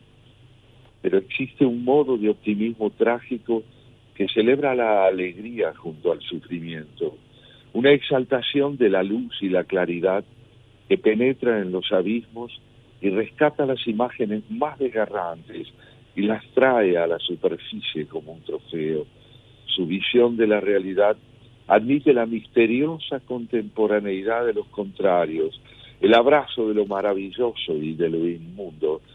El optimismo trágico tiene ojos para el gran espectáculo, sabe que junto al símbolo más puro desborda el sumidero, que el perfume exquisito se desprende de materias descompuestas, que al lado del pulpo voraz del cáncer se afirma la armonía severa de lo bello, que junto al moribundo estalla la carcajada de un niño, que el crimen es la habitación contigua del amor, la violencia el reverso informe de la caridad, la infamia sostén de la justicia y que el resentimiento alimenta secretamente la rebeldía. Es el optimismo de quien es capaz de pedir, como Nietzsche, un eterno bis a la escena de los contrarios, al gran tablado de la creación con su secuela de cosas malditas. Si la tragedia pide la repetición del dolor y la alegría, es porque este drama posee una secreta coherencia, en otras palabras, un orden, un designio insondable, que no se trata de un caos sin sentido, una sucesión de acasos, una burla del azar y la ilusión. Para la conciencia trágica, estas dos caras de luz y sombra de la creación se hallan en constante movimiento y transformación. Oh, es un Así empieza texto. él en nuestra conversación. Oh, es un texto además bellísimo, ¿no? Bellísimo. Bueno, uno de Eh, los grandes ensayistas. Una claro. prosa admirable. No, es impresionante, Santiago. Bueno, esta idea del optimismo trágico, yo diría, contrapuesto a la idea de la fe reli- religiosa en la política o de la fe religiosa en el devenir social, ¿no? Esa Sí. cosa que tan mal le ha hecho eh, a la política. Eh, él- eh, es muy interesante la idea de optimismo trágico, ¿no? Sabemos que no, no, no es una cosa ciega, no es una cosa que justamente es lo contrario, ¿no? Es empujar sabiendo que va a tener sus limitaciones, pero nunca dejar de empujar, de cinchar, ¿no? Eso es. Y ahí se distingue también del optimismo a secas, que presume que puede triunfar de una vez por todas sobre la derrota, sobre la confusión, sobre la contradicción. Ni el optimismo a secas, ni la tragedia desnuda que señala lo irremediable a modo de un veredicto definitivo, sino optimismo trágico, la dialéctica que une ¿no? aquellos dos conceptos para relativizar cada uno de ellos en cuanto a su aspiración a un absoluto y al mismo tiempo potenciarlos una y otra vez juntos, ¿no? Claro, claro. Me preguntaba, Santiago, eh, si hay una edad de maduración para llegar a, este- a esta idea del optimismo trágico, ¿no? Si, hay, si también tiene que ver eh, con una edad de maduración, ¿cómo, lo ves vos? Eh, me refiero a esto. ¿Se puede, seguramente hay quienes lo, quienes lo logran, ¿no? Pero se puede, puede un joven este, impetuoso abrazar el optimismo trágico o es una cosa que se llega con la experiencia? Es difícil, claro, responder de una Claro. manera definitiva a esto, pero hay algo interesante, me parece a mí, para Sí. decir respecto de una pregunta que es muy interesante, como la que planteas. Yo creo que la vivencia del tiempo, entendido como algo a lo que uno está sujeto, y no solo como algo que uno sujeta, es decir, no solo la idea del tiempo como una herramienta de la que dispongo, sino la conciencia de que además de creador, soy una criatura que está sujeta a una temporalidad, que estoy sujeto a una edad, a una irrupción en el tiempo que no solo depende de lo que yo pueda hacer con él, sino que él ha decidido hacer algo conmigo. Esta conciliación, vamos a decirlo, entre lo irremediable y la historia como creación, entre la pertenencia a una legalidad que uno no crea y una legalidad que uno crea y a la que puede llamar cultura, esta doble pertenencia creo que llega solo con el tiempo, solo con el tiempo. Me parece a mí que es indispensable aprender a comprender que el espejo que refleja nuestra imagen no nos presenta como una unidad sin fisuras, sino bicéfalos también. Claro, claro. Bueno, me parece, me parece muy interesante. También para, para volver a esta idea de que las personas somos de una pieza, ¿no? Volver a esto que algunos, vuelvo al tema Pablo Milanés, ¿no?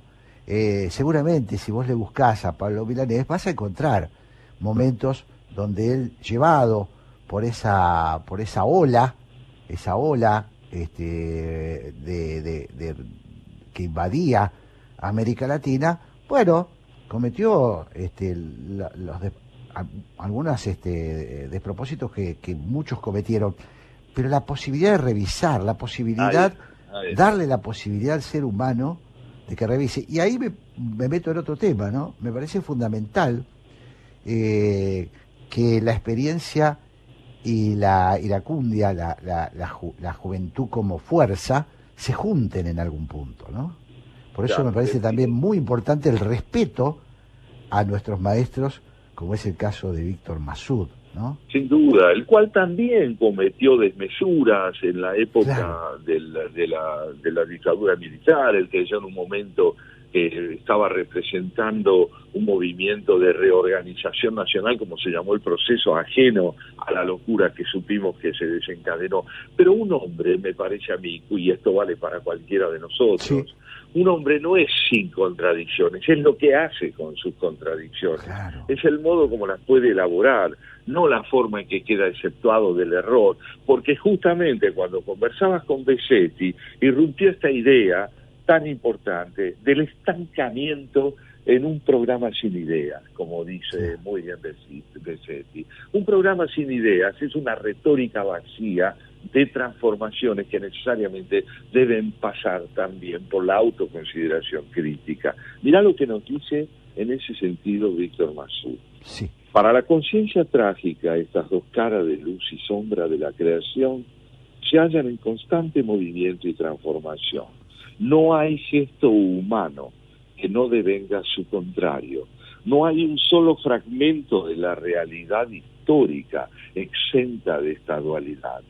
Todo viaje hacia la esperanza lleva al mismo tiempo hacia la desesperanza. Todo salto hacia la vida lo es también hacia la muerte. Todo dinamismo creador alimenta en su seno el gusano de la destrucción. Cualquier progreso hacia la libertad es un paso que se da hacia el nacimiento de otra forma de esclavitud y los luchadores contra la fealdad antigua inauguran inexorablemente una nueva fealdad. No obstante, existe la esperanza y es posible confiar en su júbilo y en su maravilloso poder.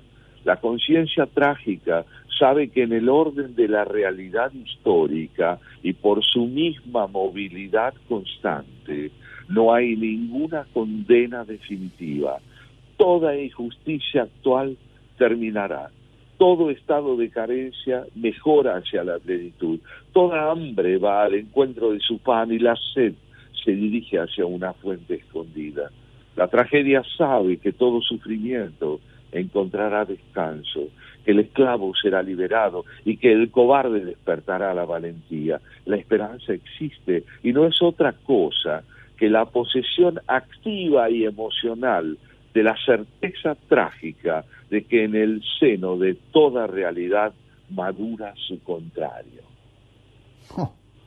Es decir, ¿no? notablemente, que la esperanza no radica en la presunción de una redención definitiva, sino de la posibilidad de volver a combatir contra lo que se pretende definitivo. Claro, una clase de dialéctica, ¿no? Ahí está. Ahí está. Claro, claro.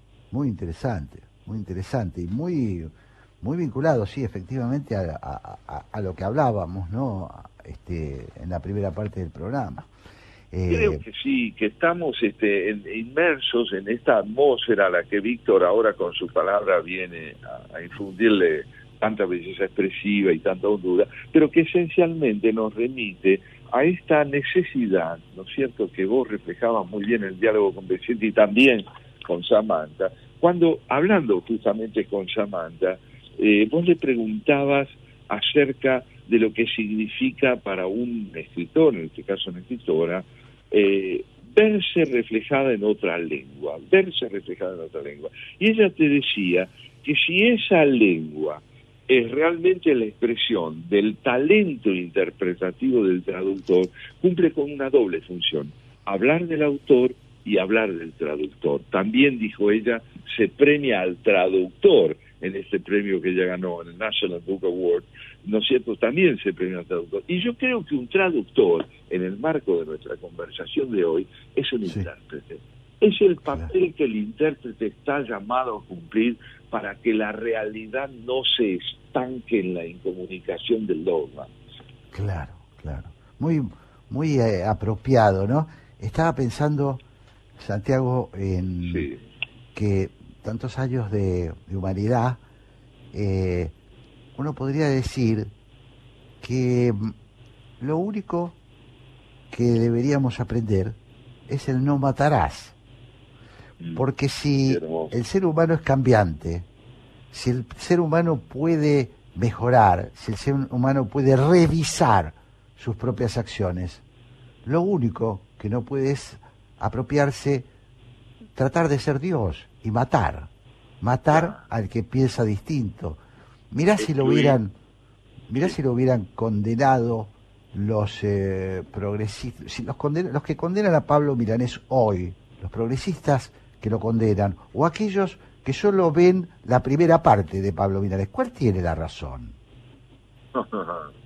Claro, exactamente. Bueno, ese llamado a- al valor sagrado de la vida Claro. supone al mismo tiempo que hay algo que es indispensable para poder tender, por lo menos en dirección a esa, a ese, re- a ese reconocimiento, que es justamente entender que es indispensable ejercer sobre uno mismo una sospecha fecunda, y es que es la que expresaba maravillosamente Oscar Wilde.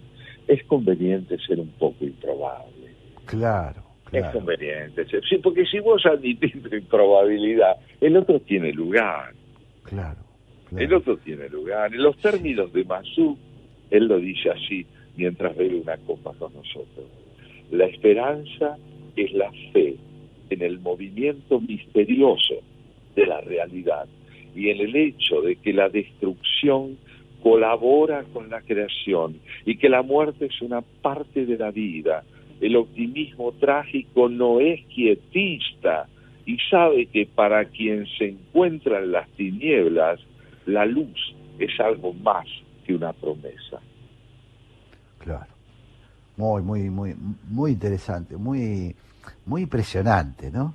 Muy Sí, impresionante. es muy impresionante. Fíjate que este es un libro de 1968, en su momento tuvo una enorme repercusión. Él recorre a lo largo de estas 350 páginas el pensamiento de Marx, el pensamiento de Nietzsche, el significado de la palabra individuo, de la noción de colectivismo, hace un repaso de los excesos que suelen caracterizar la presunción de concebir a la verdad como un hallazgo definitivo. Este espíritu fundamental, me parece a mí, es lo que permite entender el título de esta obra. ¿Qué es la libertad? La libertad es la posibilidad de no quedar atrapado en el inmovilismo de lo inequívoco. Claro. Recordemos, eh, Santiago, que en el contexto histórico, 1968, la Argentina que tenía un nivel de equidad similar al de Dinamarca, fue donde surgieron los movimientos totalizadores más fuertes de la Argentina, cuando surgió Montoneros, cuando surgió LERP, cuando vinieron los grandes sacudones revolucionarios. Entonces, la palabra de Masud se agiganta, porque Sí, está en una- se agiganta, ¿no? Está sacando eh, conclusiones en un momento donde no era sencillo apartarse de esa visión mesiánica, ¿no? Del, del- del- tan, tan en boga. Lo decís muy bien, apartarse. Él lo dice así. ¿Acaso el designio último se nos aclare cuando el ser humano encuentre una perspectiva que le permita ser simultáneamente, simultáneamente, actor y espectador del espectáculo universal, del que no dejando de ser protagonista puede preservar la lucidez crítica que lo sitúe un paso más allá de lo que vive para no quedar congelado en lo que vive. Realmente, ¿no?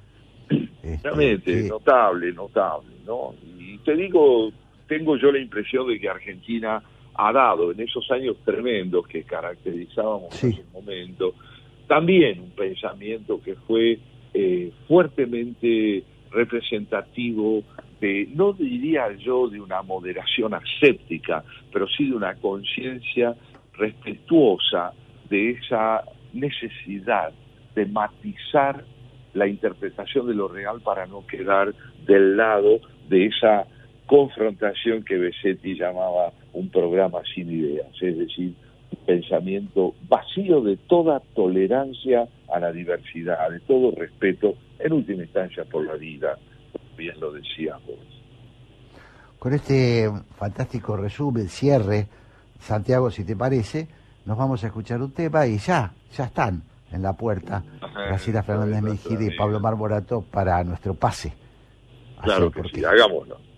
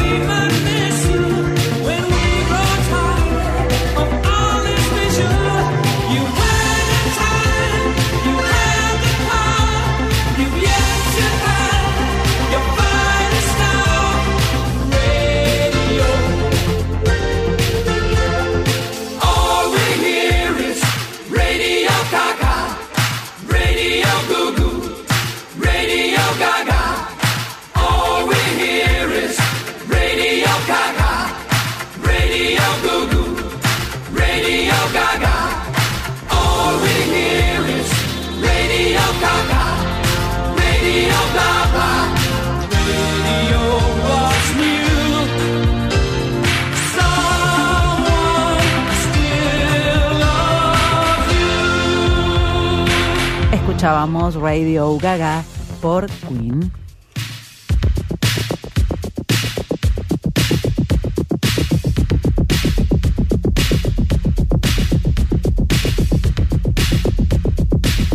Jorge Sigal y Santiago Kovadlov en la 1110. ¿Vamos a la plaza? Claro, mi amor, vamos. ¿Falta mucho? No, es ahí cruzando. Dame la manito para cruzar.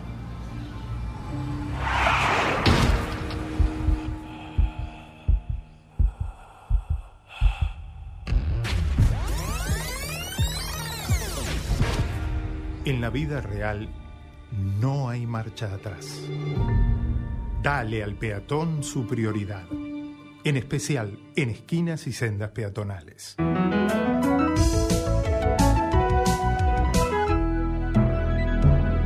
Luchemos por la vida.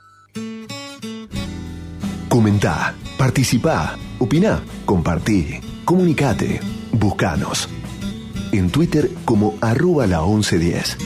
En Facebook barra la 1110. Y en Instagram arroba la 1110. Somos la radio pública de Buenos Aires. Estamos en las redes y te queremos escuchar. Café La República. Jorge Sigal y Santiago Kovadlov conversan en la radio pública de Buenos Aires.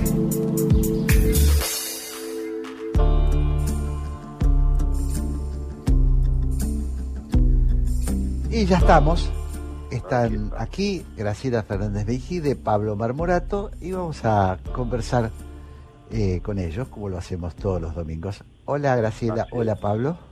¿Qué tal, Jorge? ¿Cómo Hola estás? amigos, ¿cómo están? Muy buenas tardes, ¿cómo están? ¿Qué tal Graciela? ¿Ya recuperada? Sí, sí, sí, sí, sí, sí. Ya, ya, re- bastante bien. Te matan los calores, pero no soy la única. Sí, que- No, no, en eso estamos todos juntos. Mirá, somos una orquesta de agónicos. Ay, Dios. Qué calamidad. Este, ¿Qué cuentan? Bueno, eh, Jorge, contale un poco, porque yo creo que Graciela tendrá mucho para decirnos cuando le resumas desde lo que trataste de tu editorial hasta lo que fue tu diálogo con Becete y Samantha. Bueno, primero le quería decirles que yo cada tanto me dejo llevar por mis sentimientos y pienso que de alguna manera interpretan, por lo menos a algunas de las personas que escuchan, ¿no?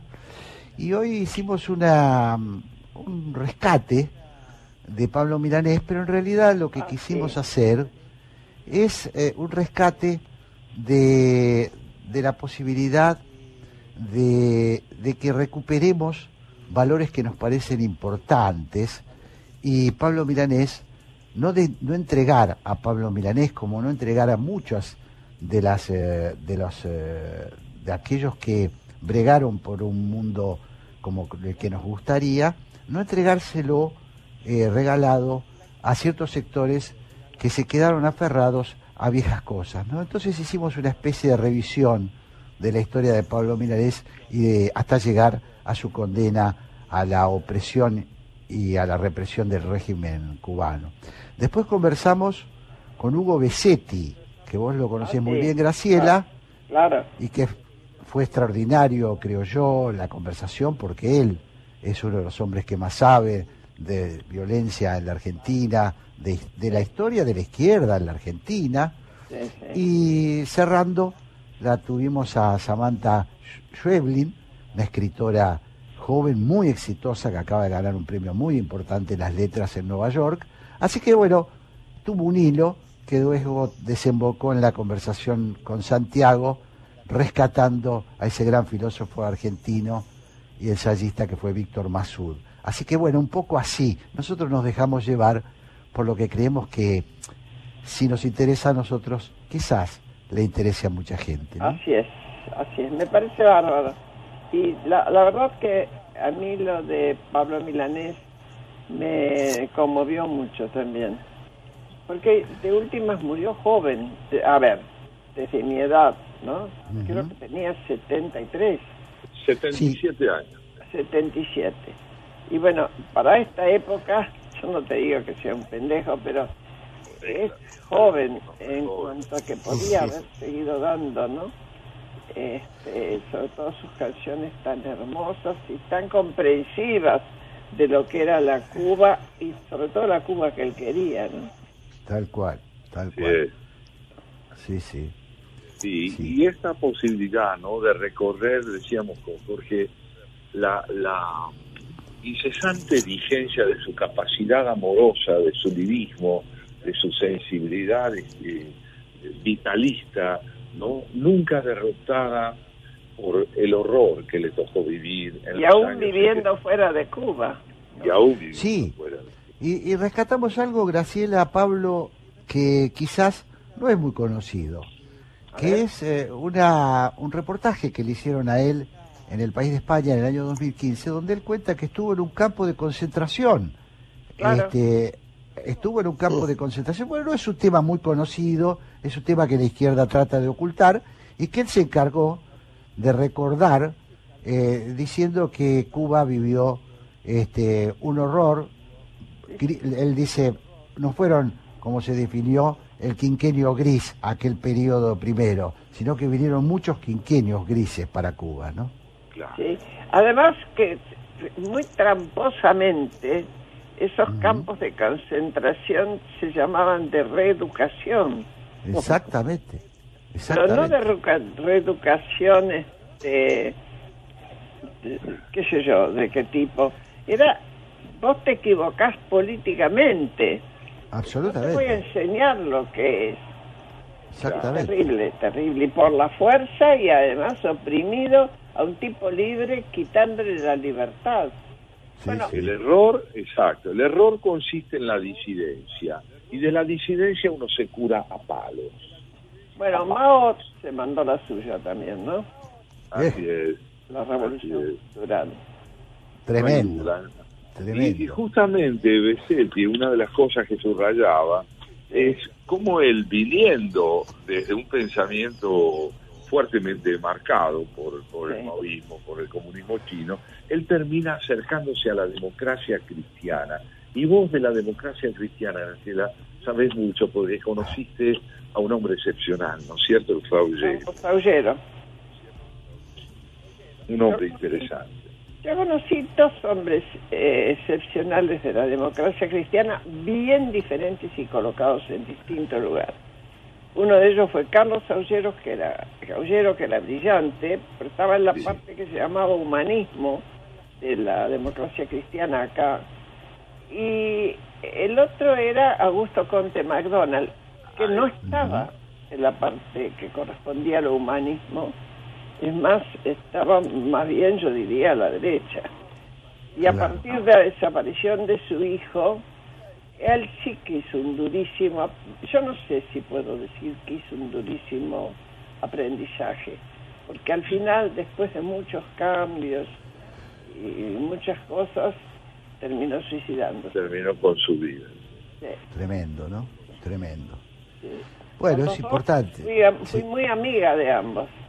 Sí, lo sabemos, lo sabemos. Y creo que esos hombres representaron, vos nos dirás, sino una posibilidad venidera para la Argentina, no solo un momento pasado. y los dejaron de costado. En fin, las circunstancias lo iban dejando de costado. ¿Qué falta nos harían hoy algunos? Por ejemplo, yo siempre pensé que falta nos hubiera hecho un Carlos Aullero cuando más lo necesitamos durante la época del gobierno de la Alianza. ¿no? Claro. Aunque a veces las barbaridades terminan tapando a todos. Sí, Aún a los sí, dulces. Sí, sí. Sí, Bueno, pero es bueno eh, saber que uno puede contar con figuras así. Sí, a, a- a mí me parece, este, y eso es un poquito lo que tratamos de hacer, que mm, hay que volver la vista atrás, hay que mirar este, lo que hicimos mal si queremos superarlo, ¿no? Si queremos superarlo. Y esa es una cosa que el dogmatismo, el esquematismo de los grupos eh, mesiánicos no, no quiere hacer. Por eso volvemos a Pablo Milanés. Eh, veamos al hombre completo, veamos al hombre completo y nos vamos a encontrar con un hombre que evolucionó, que evolucionó, ¿no? Y eso es eh, extraordinario, ¿no? Bueno, justo en este momento, en esta época, en este país, si hay algo que uno puede ver en las respuestas que está dando el gobierno a distintas situaciones es cómo se repiten antigüedades. Claro. Pero no se repiten para tomar, a ver, eh, ejemplo de lo que no hay que hacer. Al contrario, va y se tropieza con la misma piedra. Claro, claro, claro, claro, tal cual. Sí, no hay aprendizaje. Lo que está mostrando, y es dramático, es que la experiencia es redundante, el pasado se confunde con el presente y no hay posibilidad de encontrar un pensamiento innovador, no hay ideas.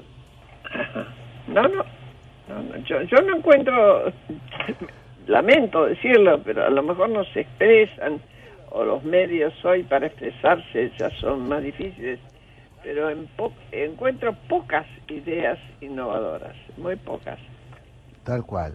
Bueno, tenemos apenas un minutito. Graciela, Pablo, ¿qué, qué, qué nos espera en el Ah, porqué? que cuente Pablo. ¿Voy yo? Bueno. Eh, hoy vamos a estar a raíz, un poco como correlato de tu editorial, Jorge, de la semana pasada. Sí. Te sacamos la idea, Jorge.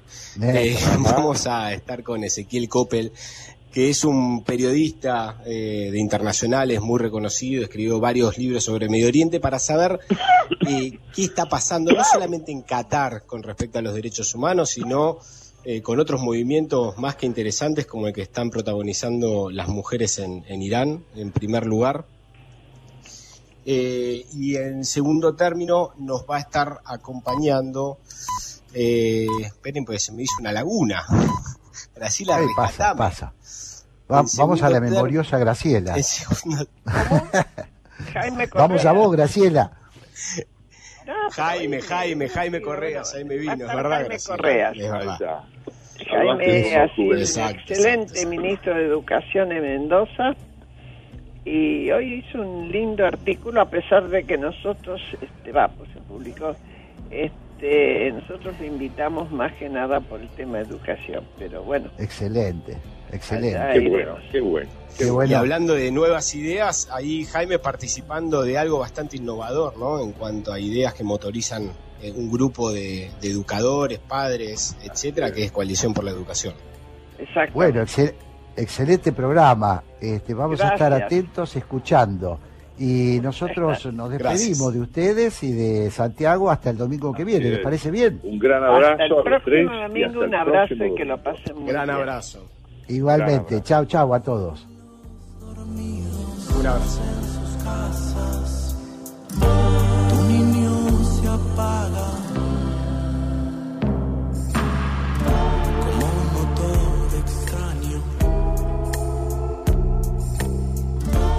Jorge Sigal y Santiago Kovadlov en la 1110.